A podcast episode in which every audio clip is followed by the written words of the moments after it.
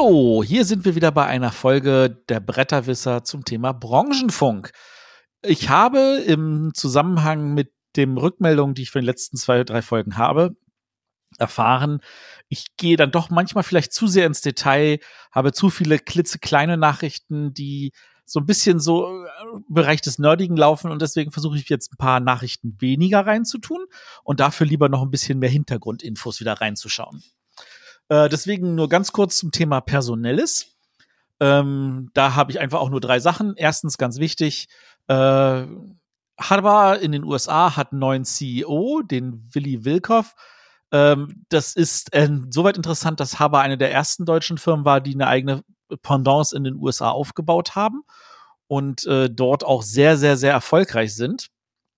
Und derjenige, der kommt von Tomy International. Für jeden, den das nicht sagt, Tomy ist eine britische Marke, die sehr, sehr groß sind im Bereich Spielzeug.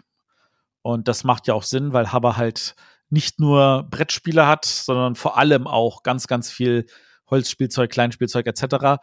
Und von da aus gesehen ähm, sieht man, da ist auch ein Schwerpunkt, den sie nicht vernachlässigen wollen. Und da haben sie jetzt ihren neuen CEO.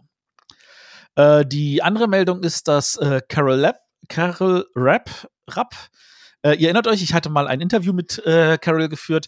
Ähm, sie war damals noch Geschäftsführerin von Asmodee Deutschland.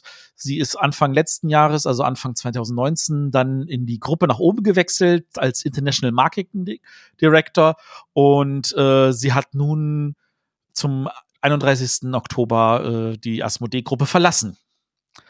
Das äh, ist also an der Stelle ein, ein, ein Ausgang, wo ich weiß jetzt nicht, wo sie jetzt danach hingegangen ist. Da lasse ich mich noch überraschen. Äh, keine Infos bis jetzt. Und die dritte Meldung ähm, in diesem Zusammenhang, der äh, Präsident der, von Hasbro, ähm, Frascotti heißt der, John Frascotti, äh, wird äh, am 31. März nächsten Jahres 2021 äh, tatsächlich in Ruhestand gehen.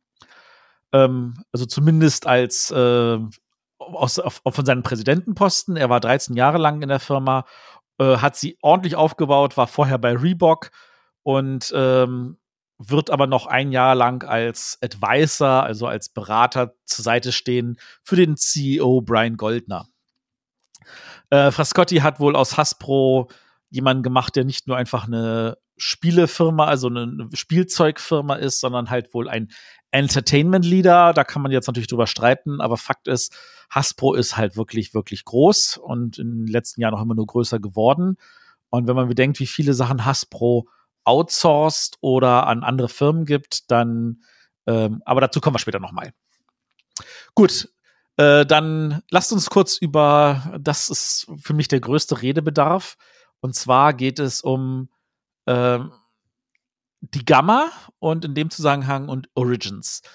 Die Gamma, wie gesagt, ist ja die Game Manufacturer Association. Das soll eigentlich halt sein, so von allen Verlagen, so die, die Organisation, die das so im Hintergrund so zusammenführt, alle unterstützt, dabei hilft, ähnliches. In Deutschland haben wir zum Beispiel die Spieleverlage e.V., das ist ein vergleichbarer äh, Konglomerat. Also bei Spieleverlage e.V. sind irgendwie auch so, ich glaube, 20 Verlage, 21 Verlage in Deutschland. Nicht alle, aber doch sehr viele. Und äh, die äh, packen da ein bisschen Geld rein und helfen sich gegenseitig so mit Ideen, damit es der gesamten Wirtschaft auch gut geht. Die Gamma in den USA, die sieht sich jetzt aber nicht nur so als ähm, für die USA, sondern die sieht sich auch für weltweit. Sie hat mehrmals schon Anläufe gemacht, auch Verlage aus Europa mit einzubeziehen. Ich würde mal sagen, mit gemischtem Erfolg. Ähm, sie will jetzt auf jeden Fall sich erweitern. Und zwar will sie halt jetzt nicht nur die Verlage drin haben, sondern auch alle anderen Teile, die zu der Spielebranche gehören. Und dazu gehören auch Drucker und vor allem gehören dazu Verlage. Äh, äh nicht Verlage, Entschuldigung. Gehören vor allem dazu auch äh, Läden. Das heißt, auch für die Läden will die Gamma Ansprechpartner sein, so wie sie eigentlich schon immer ist, aber sie will, dass die auch Mitglieder sind. Ähm, ob das sinnvoll ist, das so zu erweitern, das möchte ich jetzt mal dahingestellt sein lassen. Äh, ich persönlich denke, dass da die Gamma eher zwei Organisationen sein sollte, die gut miteinander unterhalten, ähm, dass die Läden einen Lädenverbund brauchen. In Deutschland haben sich mehrere Läden zusammengetan zur Aktion Hoher Spielwert. Das sind äh, inzwischen über 30 Läden und die sorgen dafür, dass sie sich gegenseitig helfen und sich unterstützen. Aber sie sind natürlich tatsächlich auch ein Gegenpol zu den Verlagen und das halte ich für was Wichtiges, weil natürlich auch verschiedene Interessen auf beiden Seiten sind. Wie die Gamma also das unter einen Hut bringen will, ich bin neugierig und ich halte euch da auf dem Laufen. Aber die große Sache, die mich ein bisschen nervt, ist so ähm, der Origins Award. Der wurde, der wird normalerweise immer im März bekannt gegeben, wenn die Gamma ihre Veranstaltung hat. Ähm, die wird im nächsten Jahr März leider ausfallen. Und da, sie wurde auch dieses Jahr im März noch angekündigt. Es war eine der letzten Veranstaltungen in den USA. Und da werden normalerweise die Gewinner dann auf der Origins bekannt gegeben, die im Juni ist. Die fand ja nun nicht statt. Es gab eine Origins Online, die jetzt, sage ich mal, mehr oder weniger auch nicht stattfand, weil da alle mehr oder weniger auch abgesagt haben. Ich habe berichtet. Und die haben jetzt im Oktober, am Anfang Oktober bekannt gegeben, wer die Gewinner dieses ähm, Origins Awards sind an sich jetzt nicht wirklich so ultra spannend. Ähm, also da sind äh, ganz verschiedenste Spiele und äh, also äh, bestes Spiel des Jahres ist Tiny Towns von Alderac Entertainment, äh, beziehungsweise in Deutschland von Pegasus. Bestes Kartenspiel ist Point Salad, äh, Punktesalat. Bestes Familienspiel ist die Quacksalber von Quedlinburg und so weiter. Interessant ist jetzt, ich habe jetzt mal diese drei Spiele vor allem genannt, ist, keins dieser drei Spiele war nominiert. Das muss man sich erstmal auf der Zunge zergehen lassen. Ähm, wie können Spiele gewinnen, die gar nicht nominiert waren? Und äh, da ist auch, äh, gab es auch einen schönen Bericht äh, beim Board Game Insider, dem Podcast von Stephen Bonnecore und Ignazi Cevicek. Und äh, da ist es ist wohl so, dass die Liste der Nominierten aus Versehen verkürzt wurde, dass die eigentlich viel länger war. Ähm, davon wusste niemand was, der das auf der Origins, äh, auf der Origins, auf dem Gamma-Event im März da die ganzen Nominierten aufgebaut hatte. Davon wussten auch zum Teil die Verlage nichts, die jetzt noch zusätzlich nominiert wurden. Auf der offiziellen Gamma-Seite ist jetzt eine viel, viel längere Liste. Und äh, ich habe trotzdem mal einen Link gesetzt auf die alte Announcement, ähm, wo halt diese weniger Spiele drin sind. Diese lange Liste ist jetzt ganz, ganz, ganz lang. Und eine der Probleme ist wohl, wie entstehen die Gewinner? Damit ihr das Gefühl äh, haben könnt. Normalerweise ist es so, äh, dass auf, de, äh, auf diesem Gamma-Event, da wird so gezeigt, so hier, da, da, wir haben unsere ganzen Läden gefragt und so, wo sehen sie die meisten Chancen? Und dann hast du da diese Nominierten. Und die Besucher der Origins wählen dann, was ist der Gewinner aus diesen Nominierten. Wie gesagt, es gab keine Origins. Und abstimmen durften die Läden. Die Läden haben abgestimmt, welches Spiel gewinnen soll. Ich kann nur Vermutungen anstellen, was da schiefgelaufen ist. Ähm, ich kann nur Vermutungen anstellen, mit welcher Begründung da auf einmal Spiele mehr dazugekommen sind. Es ist alles sehr, sehr shady, um es mal so zu sagen, und es hilft definitiv nicht, äh, den, den, den Ruf, den die Gamma eh schon irgendwie immer wieder angekratzt hat, auch gerade in den letzten Jahren, äh, irgendwie voranzutreiben von da aus gesehen, ähm, warten wir mal ab, was da noch passiert und wie sich vielleicht auch dieser Preis in den nächsten Jahren ändern wird. Was sie ansonsten noch gemacht haben, sie haben ähm, eine sogenannte äh, Hall of Fame und da haben dann es äh, Wolfgang Kramer geschafft als Autor. Da haben es auch Reinhold Wittig geschafft. Den, weiß nicht, ob jedem Hörer Reinhold Wittig was sagt. Wenn nicht, googelt mal. Äh, und auch Wolfgang Warsch als Designer sind in dieser Hall of Fame aufgenommen worden. Da ist auch ähm, Kniffel, beziehungsweise in Amerika heißt das natürlich Yahtzee von äh, Hasbro mit in dieser äh, Hall of Fame. Und auch Boardgame Geek ist als brauchbares Produkt in dieser Liste aufgenommen worden. So, kommen wir zurück zu Hasbro. Ähm, das erste, was tatsächlich spannend ist, Hasbro hat ein kleines bisschen wieder umstrukturiert. Dazu muss man wissen, Hasbro hat in den frühen 90ern angefangen, sage ich jetzt mal, auf Einkaufstour zu gehen, hat stückchenweise Firmen gekauft, also das, was Asmodee jetzt, sage ich jetzt mal, in den letzten Jahren gemacht hat. Ähm, in den 90ern war Hasbro nicht die einzigen, die gekauft haben. Zum Beispiel auch Ravensburg hat in den 19, 90ern, ich sollte langsamer reden, hat in den 90ern mehrere äh, Firmen gekauft, damals zum Beispiel Ass und FX äh, FX Schmidt, das war auch eine Konkurrenzfirma und so. Und hat halt geguckt, so, wo haben wir denn noch etwas, was wir, wo wir uns erweitern können? Auch Norris hat ja äh, Firmen gekauft, wie damals zum Beispiel Zoch. Und Hasbro hat also äh, MB gekauft, Milton Bradley, sie haben Parker gekauft, sie haben aber auch so eine Firma gekauft wie Avalon Hill. Avalon Hill war ja wirklich so eine kleine Firma, die hat äh, Kriegsspiele gemacht, sie haben sehr, sehr äh, regellastige Kenner-Expertenspiele gemacht, eigentlich mehr Expertenspiele. Und das war für alle so ein Oho, komm, wir bekommen jetzt unsere Spiele mehr mehr Verfügbarkeit, aber gefühlt war es so ein, ja, wir schmeißen 90 Prozent des Produktkatalogs über den Haufen und halten nur an ein paar guten Verkäufern fest, also an den Spielen, die eh laufen. Und sie hatten auch 99 äh, Wizard of the Coast gekauft, ähm, vor allem wegen der damaligen Pokémon-Lizenz und hatten da indirekt ja, ja, direkt im Anschluss sofort ein äh, Pokémon Pikachu Monopoly auf dem Markt.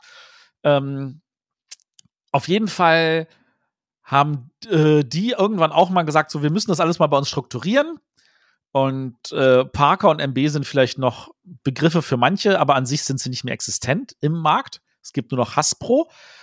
Aber es gibt immer noch Wizard of the Coast. Diese Marke ist nicht verschwunden. Auch, und auch die Marke Avalon Hill haben sie mehr oder weniger gesagt, ah komm, das schieben wir unter den, die, die, die, die Marke von Wizard of the Coast, weil die kümmern sich um den ganzen Anführungszeichen, nerdigen Anführungszeichen Kram.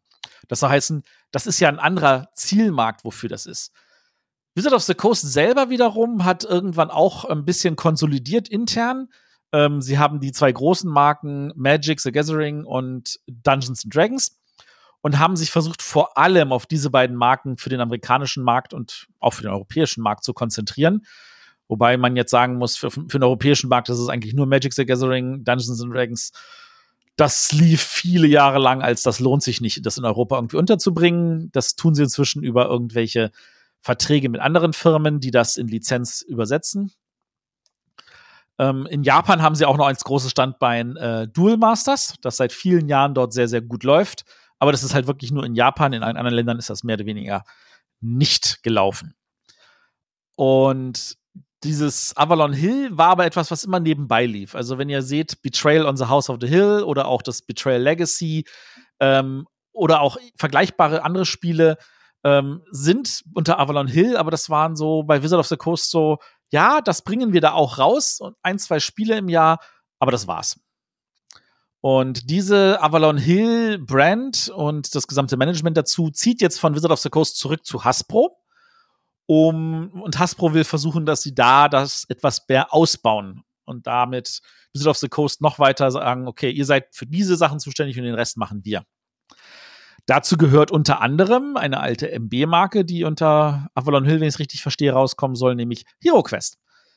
Hasbro hat einen Kickstarter gemacht für, Kickstarter ist das falsche Begriff, ein Crowdfunding für HeroQuest. Also sie haben tatsächlich eine eigene Seite dafür aufgesetzt, haben als Ziel mal kurz eine Million angesetzt, haben diese auch erreicht. Und damit ähm, sieht man schon, Hasbro weiß, wo sie da langgehen können. Sie können vor allem die Sammler ansprechen, die Erwachsenen, die Geld haben und sagen, hey, daran habe ich Kindheitserinnerungen und äh, das will ich haben. Die andere große Sache mit Hasbro ist aber tatsächlich, ähm, sie haben einen Deal mit Renegade Games Studios gemacht. Ähm, Renegade Games, ähm, für einige vielleicht jetzt nicht so geläufig, ist halt eine ein eigenes Brettspielverlag in Amerika. Die haben zum Beispiel äh, die in Amerika die Rechte an den ganzen Shem Phillips Spielen, also Räuber der Nordsee und ähnliche Sachen. Äh, sie haben verschiedene andere Brettspiele gemacht, die auch erfolgreich nach Deutschland gekommen sind, wie Klonk. Ähm, sie haben einen, einen, Fuß reingesetzt in den Bereich der ähm, Rollenspiele. Sie haben Kids on the Bike und andere Sachen. Und sie haben tatsächlich einen relativ großen Coup gelandet, als sie äh, die Power Rangers als Marke nochmal revitalisiert haben. Auch da im Zusammenhang mit anderen Firmen, also wie auch Hasbro. Äh, sie haben Power Rangers Spiele und Rollenspiel und ähnlichen Kram. Ähm, und da baut Renegade an der Stelle weiter aus und sie sind, ähm, sie lizenzieren tatsächlich weitere Marken von Hasbro. Nun könnte man sagen, ja, das ist jetzt erstmal so das, was man so machen kann. Was haben wir denn hier an Marken, die sie darin, äh, G.I. Joe, Transformers, My Little Pony. Das sind jetzt alle Sachen, wo auch Hasbro selber Sachen rausbringen könnte. Aber wo durch diese Verknüpfung und diese Zusammenarbeit man davon ausgehen kann, dass da ein bisschen mehr passieren wird. Also ich meine, Hasbro hat ja Wizard of the Coast. Vielleicht, und da komme ich jetzt in den Bereich so, vielleicht, ähm, ein bisschen so, so Vermutung. Ähm, vielleicht stellt sich Renegade ja dafür auf, dass sie auf kurz oder lang dann von Hasbro gekauft werden. Ähm, dazu ein kleiner Exkursion. Äh, warum sollte man sich kaufen lassen? Es gibt Leute, die äh, fangen an, weil sie auf etwas Lust haben, dann machen sie es, dann haben sie irgendwann keine Lust mehr, dann verkaufen sie. Es gibt auch Leute, die sagen, ich mache das von Anfang an mit dem Hinblick darauf, dass ich irgendwann mal verkaufen möchte, weil ich dann einfach auch vielleicht irgendwann genug habe. Wann man das verkauft, ist die eine Sache. Wir sehen auch bei zum Beispiel Eurasio, die ja jahrelang ähm, Asmodee aufgebaut haben, die haben das ja nicht aufgebaut, weil sie sagen, hey, das kann alles größer werden, sondern sie haben es vor allem auch aufgebaut, weil sie sagen, irgendwann wollen wir das auch wieder verkaufen. Und auch der neue Eigentümer von Asmodee hat das gekauft für einen Preis X, baut das weiter auf, so wie er sich das vorstellt, um es am Ende wahrscheinlich wieder für Preis Y zu verkaufen und daran nochmal Gewinn zu machen. Und es gibt auch Leute, die sagen, ich gründe, ich, ich baue einen Verlag, ich baue den auf, ich mache dieses, jenes, sonstiges, um ihn am Ende hinten heraus vielleicht wieder zu verkaufen. Und das ist jetzt so meine Vermutung, dass Renegade genau in diese Richtung geht. Es will sich wertvoller machen, es will größer werden, es will bestimmte Titel haben, es will daran wachsen, um dann am Ende vielleicht von irgendjemandem gekauft zu werden. Warum dann nicht auch gleich Hasbro? Hasbro hat ja genug Geld, um auch äh, Asmodee zu kaufen, wenn sie es denn wollen würden. Was bis jetzt anscheinend noch nicht der Fall ist. Ähm, Renegade hat aber auch einen anderen Deal noch gemacht, um zu zeigen, wie sie wachsen. Und zwar sind sie ab sofort offizieller äh, Verlag für die World of Darkness-Reihe. World of Darkness ist ähm, das Vampire-Rollenspiel äh, mit Werwolf und Mage. Und da gibt es ein paar Rollenspiele in dem Sinne. Das war in den späten 90ern eine der größten Rollenspielmarken, hatte zeitlich sogar Dungeons and Dragons überholt, weil es halt einen anderen Ansatz gefahren ist, weniger mechanisch, mehr basierend auf Geschichte. Ähm, die sind inzwischen wieder kleiner geworden und äh, es ist aber immer noch eine große, treue Fangemeinschaft. Ähm, wenn man sieht, was in den letzten Jahren alles an Vampire-Brettspielen angekündigt wurde, da sind ja ganz viele dabei, auch von einem deutschen Verlag ein Legacy-Spiel, das Heritage. Ähm, auch Heidelberg Games hat ein Vampire-Spiel angekündigt ähm, und so weiter. Da gibt es ganz, ganz viele Sachen, die da laufen. Und Renegade äh, hat jetzt also die Rollenspielrechte. Ähm, und da ist es tatsächlich spannend, weil da ja auch ein paar so Kleinigkeiten sind, so, ach, ja, wie muss man das da, dieses, jenes, sonstiges machen? Ähm, da gab es Situationen, wo äh, es dann den Shitstorm gab, weil da irgendwelche Bereiche sind, die die Leute als äh, rassistisch oder als äh, Unterstützung der rechten Kultur äh, betrachtet haben, woraufhin entsprechend immer wieder irgendwelche Köpfe gerollt sind und Sachen geändert wurden. Und vielleicht wollen sie sagen, hey, hier, Renegade, ihr seid doch sehr gut da drin. Ihr könnt das vielleicht mit dem, was ihr an Erfahrung habt, besser machen. Und deswegen Renegade ist jetzt da der Partner. Ähm, um zu zeigen, was Renegade noch tut, um vielleicht ein gutes Kaufobjekt zu werden, ist, sie haben, sind auch vorgestoßen in den Bereich der Puzzle. Sie haben jetzt so, so ein paar Puzzle hatten sie via Kickstarter gemacht. Das lief jetzt, sage ich mal, gemischt gut. Wobei ich jetzt auch Kickstarter nicht als die äh, Plattform sehe für Puzzle. Sie haben aber auch ähm, Puzzle jetzt zum Beispiel im Angebot von alten Co äh, Comic-Covern, die natürlich dann so auch wieder ältere Leute ansprechen. So, hey, da kommen Kindheitserinnerungen hoch. Ähm, da, das ist, es wird halt ein Rundumangebot. Man hat Brettspiele, man hat Rollenspiele, man hat Puzzle äh, Renegade versucht sich da breiter aufzustellen und immer spannender zu werden. Gut. Kommen wir jetzt mal von Renegade weg zu Kickstarter, beziehungsweise zu nicht Kickstarter, sondern zu GameFound. Ähm, GameFound war viele Jahre lang jetzt eigentlich, sagen so eine Art Pledge Manager. Ähm, besonders genutzt von ein paar polnischen Verlagen und vorneweg äh, Awaken Realms, die ähm, Gamefound auch, den Gamefound auch mitgehört. Die haben also einen schönen Pledge Manager aufgesetzt. Und der konnte aber jeder benutzen. Und der große Unterschied zu anderen Pledge Managern ist, es war auch kostenlos. Beziehungsweise ist es sogar immer noch.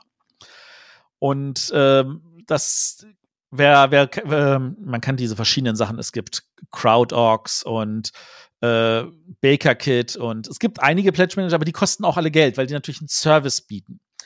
Kickstarter äh, äh, bietet auch einen Service, mit dem natürlich nicht jeder glücklich ist. Wir kennen alle die Situation, wo Leute gesagt haben, ich gehe mal woanders hin zu Indiegogo oder Vergleichbarem. Ähm, immer mit der Erfahrung, dass wenn du nicht auf Kickstarter bist, dann wirst du nicht gefunden. Es reicht nicht zu sagen, ja, aber das ist der Link. Ähm, deswegen hat Kickstarter eine relativ große Menge. Auf der anderen Seite, Kickstarter sagt einfach, ähm, du musst uns nur bezahlen, wenn du erfolgreich bist. Wenn du nicht erfolgreich bist, zahlst du keinen Cent. Wenn du erfolgreich bist, kriegen wir aber 10 Prozent. Und diese 10 Prozent bei einem 5000 Euro äh, Projekt äh, sind überschaubar. 10 Prozent bei einem Projekt, wo sie vielleicht 4 Millionen eingenommen haben, da denkt man sich schon so, womit haben sie das verdient? Aber das ist der Deal, den weiß man vorher, darauf lässt man sich ein. So, und der Welken Realms hat äh, GameFound jetzt ausgearbeitet zu einer richtigen Kickstarter-Alternative. Das soll heißen, das wird alles so, äh, äh, sie werden auch ihr nächstes Projekt darüber ähm, äh, andingsen. Ich überlege gerade, wie das hieß. Irgendwas mit ISS Vanguard. Also so ein, so ein, so ein Space-Spiel. Sie werden das also statt Kickstarter werden sie nur auf GameFound sein. Da wird der komplette ähm, Crowdfunding-Anteil sein, auch natürlich im Anschluss der Pledge Manager. Und sie laden natürlich andere Leute ein und sagen, hey, du kannst auch statt Kickstarter unsere Seite nehmen.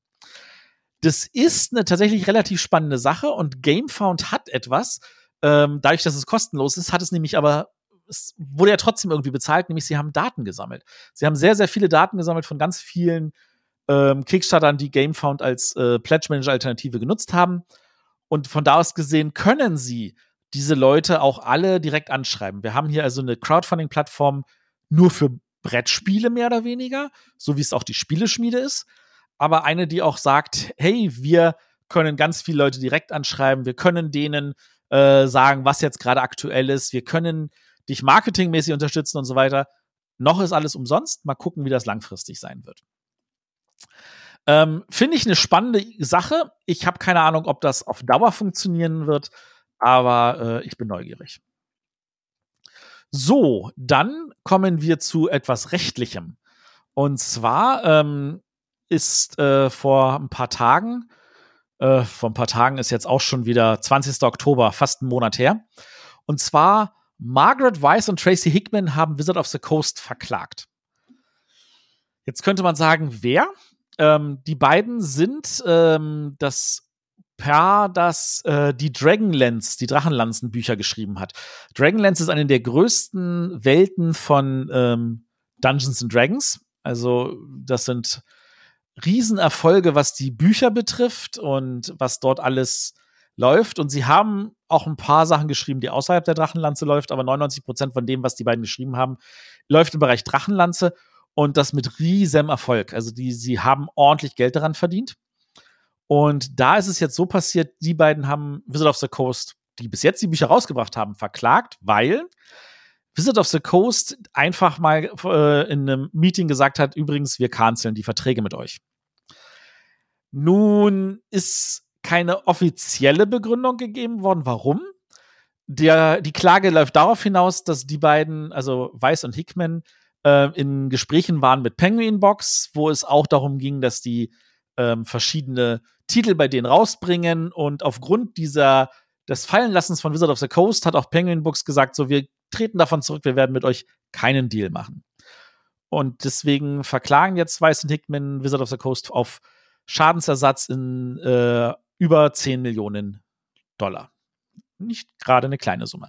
Was ich total nachvollziehen kann, und diese Summe wird auch nicht ungefähr kommen, weil das ist vielleicht auch keine unrealistische Menge, die sie da verdient hätten mit diesem Deal. Ähm, nun, das, was so, so, so aus einer Laune heraus sein könnte, da gibt es verschiedene ähm, Gründe und verschiedene Annahmen, warum das so ist. Dazu gehört unter anderem auch ähm, die Art und Weise, wie gerade jetzt im Bereich der modernen äh, Diskussion zum Thema äh, Rassen und Gender ähm, der Umgang in diesen Büchern, in diesen Literatur zum Teil ist. Ähm, aber wie gesagt, das ist jetzt alles Vermutung. Es ist spannend, wie diese, wie diese Klage ausgehen wird. Es wird wahrscheinlich auch ein paar Jahre dauern, bis das beendet ist. Aber ähm, es ist definitiv etwas, wo wir einen Blick drauf haben sollten.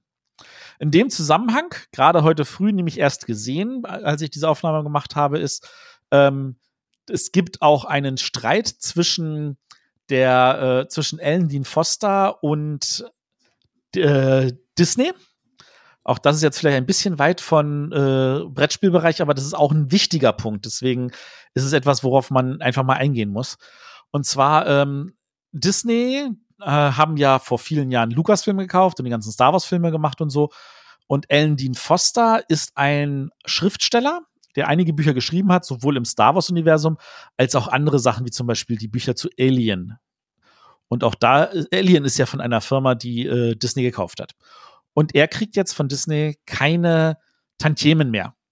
Einfach weil Disney sagt, das muss man sich auf der Zunge zergehen lassen, sie haben, als diese Firmen gekauft haben, deren Rechte gekauft, aber nicht deren Pflichten. Ähm, ich kann jetzt schon mal sagen, in Deutschland wird das nicht funktionieren. Ähm, es ist auch total spannend, inwieweit das jetzt tatsächlich vielleicht auch vor Gericht geht. In meinen Augen sollte es das tun. Ähm, das ist etwas, was auf keinen Fall Schule machen dürfte, weil das macht tatsächlich die äh, ganze Lage für das Handling mit Amerika schwierig.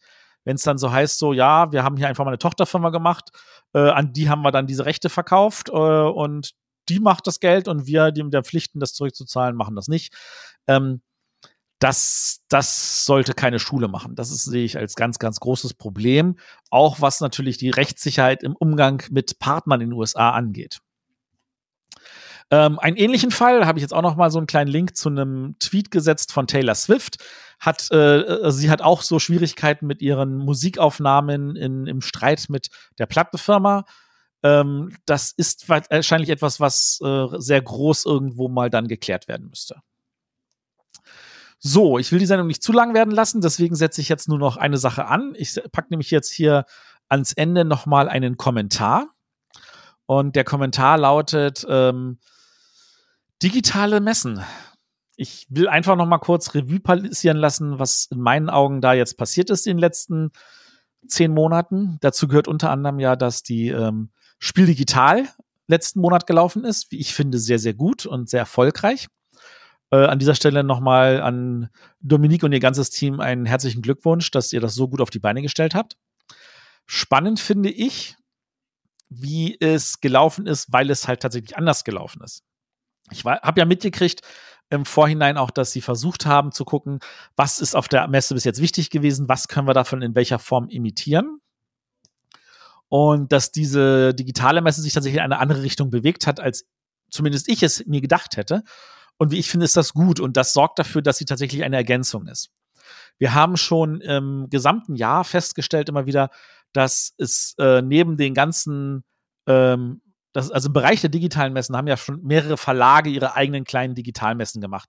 In Deutschland Pegasus, in Polen hat was Portal Games, in den USA hat auch Renegade Games äh, ihre eigene Messe gemacht. So kleine Online-Veranstaltungen, auch selbst in Deutschland, selbst Spielworks, der Uli Blennemann hat ein kleines zweitägiges Event gemacht, seine Converks.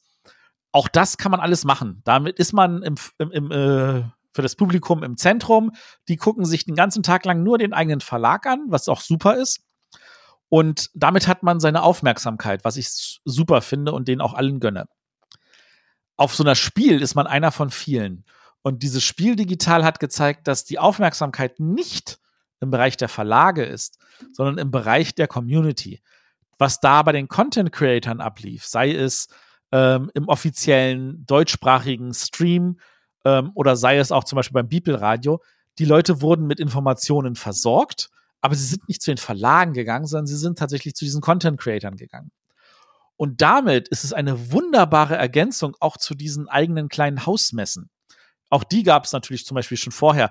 Äh, cool Mini or Not hatte auch schon vorher eigene äh, eine eigene Messe mit eigenen Veranstaltungen, real life. Ähm, Im Bereich des Digitalen sieht man jetzt auch wieder, es bedarf aber auch wirklich beidem. Man braucht, man kann neben diesen kleinen eigenen Messen, sollte man diese großen Messen haben. Und auch dort müssen die Verlage dann gucken, dass sie dabei sind, weil da ist eine ganz, ganz große Community und zwar nicht nur die eigene, man will ja nicht nur im eigenen Saft braten, sondern auch wirklich die Community von allen anderen. Und dann muss man vielleicht gucken, dass man nicht unbedingt da seinen eigenen Stream aufstellt, sondern dass man die Leute sagt, hier, ihr könnt bei uns Spiele testen, wir können sie euch erklären, aber wir gehen zu euch, wir gehen zu den Content Creatern, wir schauen, was die machen Und äh, wir versuchen auf diese Weise äh, den Fans die Information zu geben oder vielleicht auch neue Fans zu gewinnen. So, das war mein Kommentar dazu. Ähm, als allerletztes jetzt noch eine Frage, die mich erreicht hatte nach der letzten Sendung, ähm, die uns auch auf die Idee gebracht hat, tatsächlich vielleicht eine eigene Fragesendung zu machen. Leider sind dafür noch nicht so viele Fragen reingekommen. Also wer das jetzt hört und feststellt, ich habe aber noch Fragen, scheut euch nicht, uns Fragen zu senden. Äh, die Frage war, ähm, ich fühle mich jetzt so gut aufgeklärt, was ähm, den Markt in, äh, der, äh, der Distribution in den USA betrifft. Aber was heißt das für mich in Deutschland? Und diese Frage ist tatsächlich sehr, sehr gut. Ähm, ich sag mal immer so, die Welt ist kleiner geworden, sie ist zusammengewachsen. Und ähm, auch wenn jeder Markt tatsächlich anders funktioniert und vor allem der deutsche ganz, ganz anders funktioniert als der restliche Markt, wir haben hier andere ähm, Situationen. Also wir haben die Situation, dass wir ähm, tatsächlich nur einen echten, nein, das ist übertrieben. Wir haben mehrere, aber die meisten sind sehr, sehr klein. Äh, wir haben einen nicht ganz so kleinen echten Vertrieb, also jemand, der wirklich nur Vertrieb macht mit Spiel direkt. Wir haben ganz, ganz viele Vertriebe, die Vertrieb und Verlag sind, wie zum Beispiel Pegasus oder auch ähm, Asmodee. Und wir haben Verlage. Und da ist eine relativ hm, große Trennung, sage ich jetzt mal. Wir haben also die Verlage, die, äh, um es mal so zu formulieren, ähm, die ihren Job machen. Wir haben den Vertrieb, der seinen Job macht. Und manchmal hat es aber denselben Namen. Und in den USA ist das bisher kaum so. Wir haben die Vertriebe, die zum Teil daraus entstanden sind, dass ähm, man muss sich so vorstellen, auch in Amerika waren ganz viele Verlage, die machen ihren Vertrieb selber. Hasbro braucht keinen, keinen, keinen, keinen ADC, um seine Spiele und sein Spielzeug zu vertreiben. Und viele andere auch nicht. Aber auch da ist es schon so, dass irgendwann natürlich kleine Verlage irgendwann festgestellt haben, ich brauche jemanden, der mir beim Vertrieb hilft. Und da wurden dann anfangs vor allem welche genutzt, die jetzt spezialisiert waren im Bereich der Comics. ADC ist, ähm, ADC, äh, Diamond ist ähm, vor allem entstanden aus ähm, äh, als, als Comic-Distributor und die haben dann irgendwann auch Spiele äh, an die Comicläden, weil das in Amerika noch viel vermischter ist, reingepackt. Den haben sie dann den Distributor umbenannt in Alliances. Äh, und dann sind auch welche wie ADC oder Southern Hobby entstanden, die sagten, wir äh, kümmern uns auch vor allem um Spiele neben den Comics. Aber auch die haben zum Teil Comics im Angebot. Äh, zum Teil auch einfach Sammelware, so, so Miniaturen, die einfach nichts tun, außer dass man sie sich hinstellen kann. All das ist also relativ wichtig zu wissen. Ähm, da sind also die Kleinverlage, die sagen, ich muss hier einen Bereich, der so groß ist wie ganz Europa, abdecken. Ich kann nicht jeden Verlag einzeln, an, äh, jeden, jeden Laden einzeln anrufen und äh, irgendwie meine Ware anpreisen. Aber hier, es gibt ja diese Distributeure, die kennen all diese Läden. Die Läden kaufen eh bei denen. Wenn ich denen meine Ware verkaufe und die meine Ware mit anpreisen, dann habe ich da schon mal einen Vertrieb und dann kann ich auch Ware verkaufen. Und das ist etwas, was wir auch in Deutschland sehen. Also wir haben ähm, kleine Verlage, die sagen, ich möchte irgendwo unterkommen. Ich möchte auch, dass meine Ware verkauft wird. Natürlich kann man sagen, ich verkaufe nur direkt. Ähm, das Schwerkraftmodell, wobei selbst Schwerkraft das ja nicht mehr nur tut, sondern auch Schwerkraft verkauft ja an andere Händler, ähm, die dann Ware verkaufen können. Und ähm, man hat, kann natürlich sagen, okay, ich möchte alles selber verkaufen, weil ich dann die größte Marge habe. Aber unterm Strich ist es so, es geht nicht darum, wie viel Marge ich habe, sondern was unterm Strich halt auch an Gewinn übrig bleibt. Und es kann natürlich sein, dass ich mit einer geringeren Marge, aber einer 20 bis 100-fach größeren äh, Verkaufsauflage deutlich mehr Gewinn habe. Und da, das ist so der Punkt, an den es, um den es geht. Ähm, das ist in Deutschland so natürlich, dass äh, man kann dann so überlegen, so, äh, ich kann jetzt selber anfangen, alle Läden anzutelefonieren. Kann man machen. Das stört die Läden nicht. Die freuen sich, wenn sie neu kennenlernen. Aber die sagen auch wieder so, ja, was muss ich denn bei dir bestellen, damit ich versandkostenfrei bin? Und wie schnell kannst du liefern? Und wo bist du? Und dieses und so. Und wenn ich feststelle, hm, jetzt will ich das eine Spiel nachbestellen, komme ich wieder überhaupt auf diese entsprechende Bestellmenge.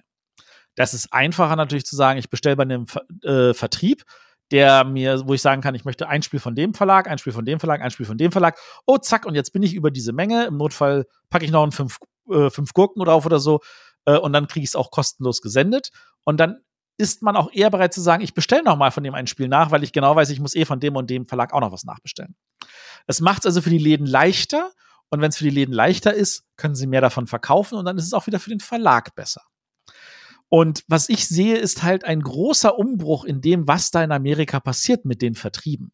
Deswegen ist das immer wieder etwas, einen Blick drauf zu werfen. Genauso kann man auch in Deutschland noch mal einen Blick drauf werfen. Wir haben auch kleine Vertriebe, die die meisten nicht kennen. Also so wie Heidelberg, äh, das Heidelberg Games Studio äh, natürlich auch mit seinem, äh, mit dem einen eigenen Vertrieb zusammenarbeitet, der da entstanden war damals aus äh, als Abspaltung aus dem Verkauf.